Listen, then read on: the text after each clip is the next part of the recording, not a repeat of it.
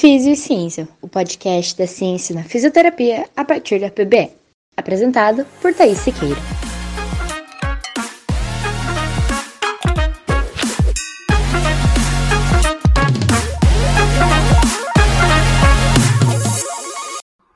Olá, seja bem-vindo ao podcast Físio e Ciência.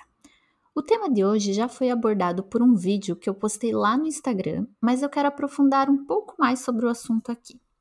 Hoje nós vamos falar sobre o verdadeiro embate que existe na indicação de tratamento cirúrgico ou conservador para condições musculoesqueléticas, em especial dores na coluna, hérnias de disco e afins. Infelizmente, é comum ouvir de profissionais da saúde a frase: Vamos tentar o tratamento conservador e, se não der certo, iremos fazer a cirurgia, para as mais diferentes condições musculoesqueléticas. O problema é que quando afirmamos que iremos tentar o tratamento conservador, podemos passar a ideia ao paciente de que essa não é a melhor escolha e que, se der errado, a cirurgia com certeza irá resolver. Entretanto, isso não é verdade quando observamos a ciência.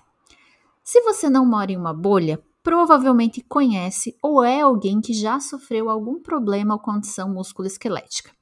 Quando nós falamos sobre as condições musculoesqueléticas, estamos nos referindo principalmente a dores lombares, cervicalgias e osteoartrites, como as principais e maiores causadoras de incapacidade na população em geral.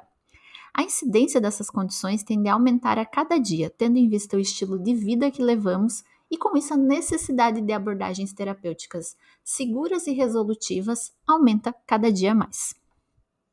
Parece haver duas grandes opções, duas grandes linhas de tratamento para as condições musculoesqueléticas.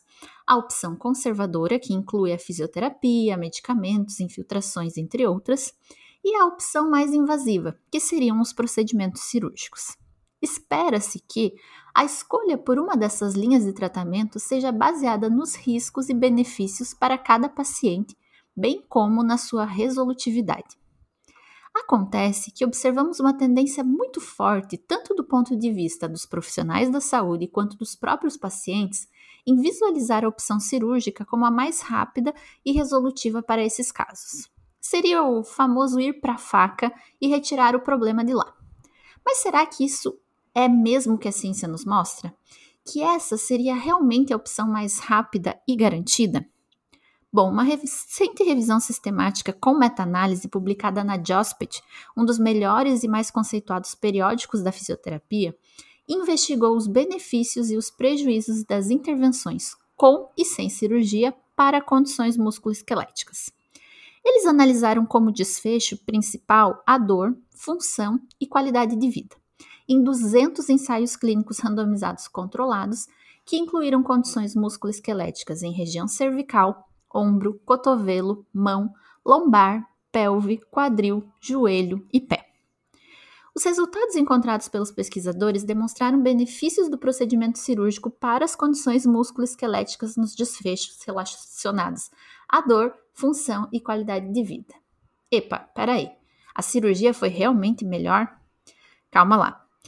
Esses benefícios não são, em sua maioria, clinicamente relevantes, ou seja, os benefícios são estatisticamente significativos no estudo, porém, quando transferidos para a prática, não irão trazer resultados importantes.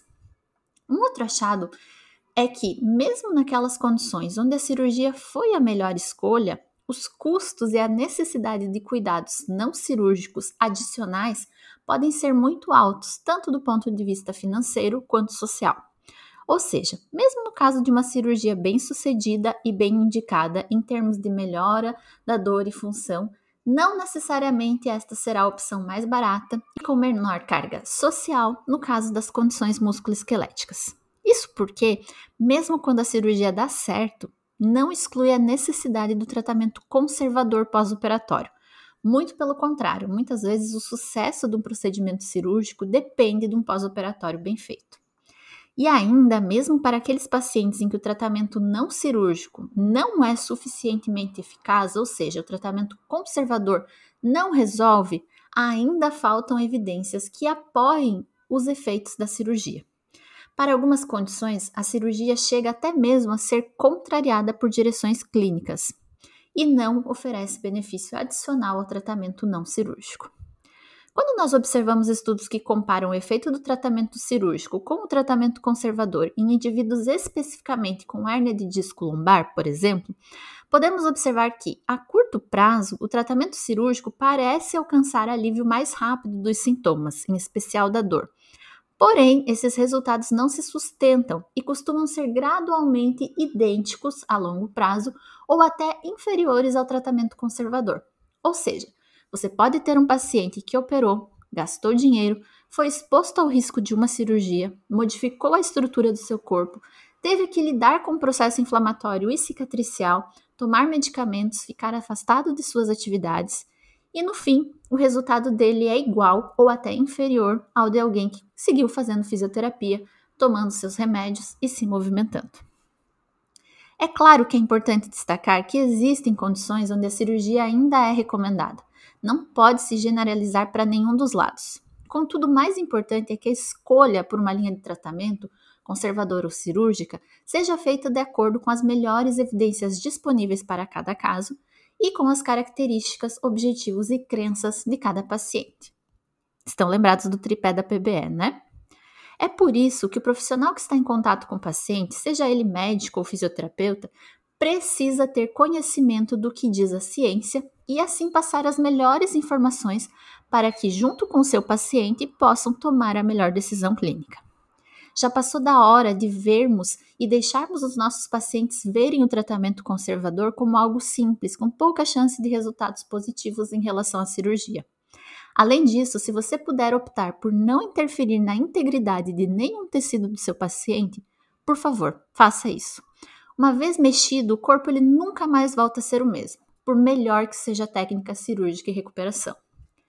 Resumindo então, para grande parte das condições musculoesqueléticas, não parece haver diferenças relevantes e clínicas entre a intervenção cirúrgica e não cirúrgica no que se refere à dor, função e qualidade de vida, demonstrando que intervenções não cirúrgicas ou conservadoras são alternativas viáveis e poderiam ser a primeira opção de escolha no tratamento das disfunções musculoesqueléticas.